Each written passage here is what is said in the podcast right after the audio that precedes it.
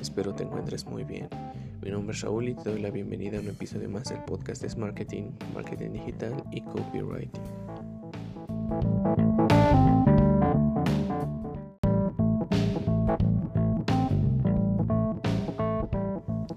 El día de hoy te he preparado un tema muy importante ya que es factor clave en gran número de éxito o fracaso de ventas y el objetivo de esta serie, como bien se mencionó, es que empieces a potenciar tus ventas.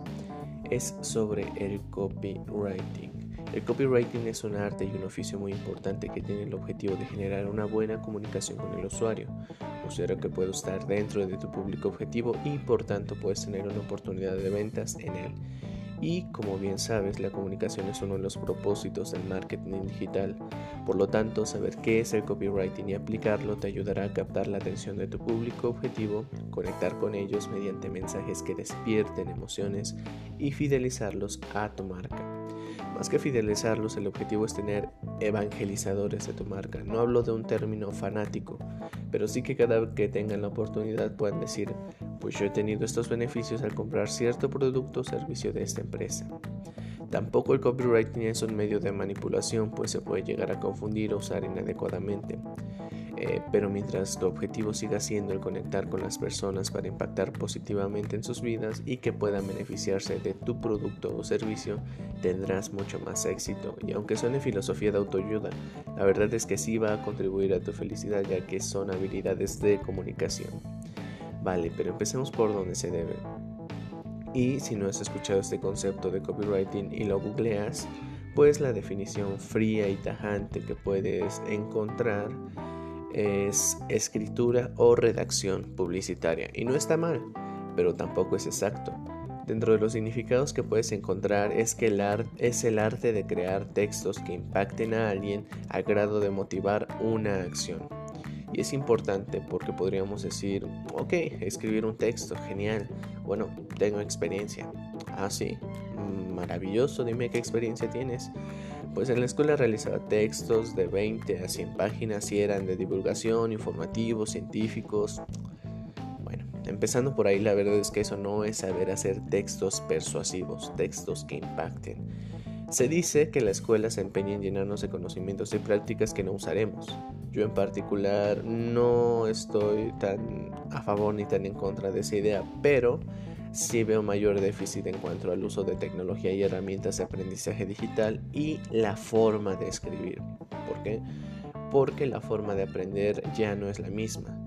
Y muchas veces se sigue usando ese patrón de enseñanza clásica que es del maestro al alumno y con técnicas eh, sin usar herramientas del mundo digital. Y solo a veces es recíproco.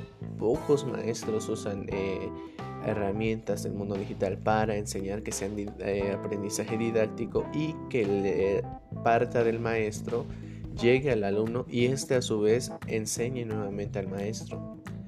Y por otra parte la manera de escribir, porque nos afanamos en la cantidad y dejamos de lado la calidad. Es decir, tienes que entregar 20, 30, 50 páginas y ¿qué haces? Metes relleno relleno que no tiene ningún propósito más que cumplir. Esto en la escritura persuasiva y para poder vender en internet no nos sirve. Queremos dar demasiados detalles pensando que entre más escribamos más vamos a sorprender o más nos van a entender. Si de verdad quieres vender por internet debes entender la importancia del texto como medio para atraer y seducir. No solo eso, debes entender algunas reglas que resumimos en estos episodios. La primera, y aunque parezcamos disco rayado, debes de establecer un objetivo para cada texto. Los objetivos son muy importantes. Porque no solo saber dónde va a ir ese texto, o sea, en qué canal se usará, porque el copywriting no solamente se puede usar para un volante o solamente se puede usar para un blog, también puede ser una landing page, un tweet, un video, etc. A partir de establecer cuál es el medio que usarás, establece a quién va dirigido y qué emociones quieres despertar en él para finalmente involucrar un llamado a la acción. Es como una receta y si no estableces tu objetivo antes no tendrá ni consistencia ni el resultado que esperas.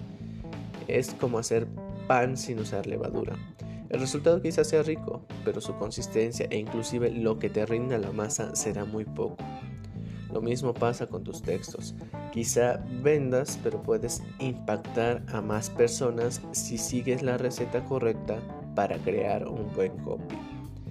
La segunda es crea títulos atractivos. Y ojo aquí, no es crear títulos del tipo polémicos que circulan en blogs, en videos de internet, de YouTube, tipo encontró esto en su sótano y lo que pasó después te sorprenderá. O actriz que pasó por esto revela toda la verdad. O si te dedicas a dar algún servicio, evita este tipo de el secreto chino con el que podrás vender millones de inmediato. No. Internet está lleno de eso y sí, es contenido, pero no es contenido de valor, no aporta nada útil. Un buen título es por donde se inicia. Todo es la presentación, el contenido y lo que atrae a las personas.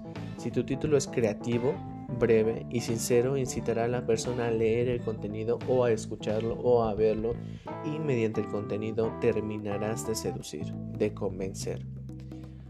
Y bien, ¿cómo puedes crear un buen título? Analicemos el de este episodio y veamos si es un buen título.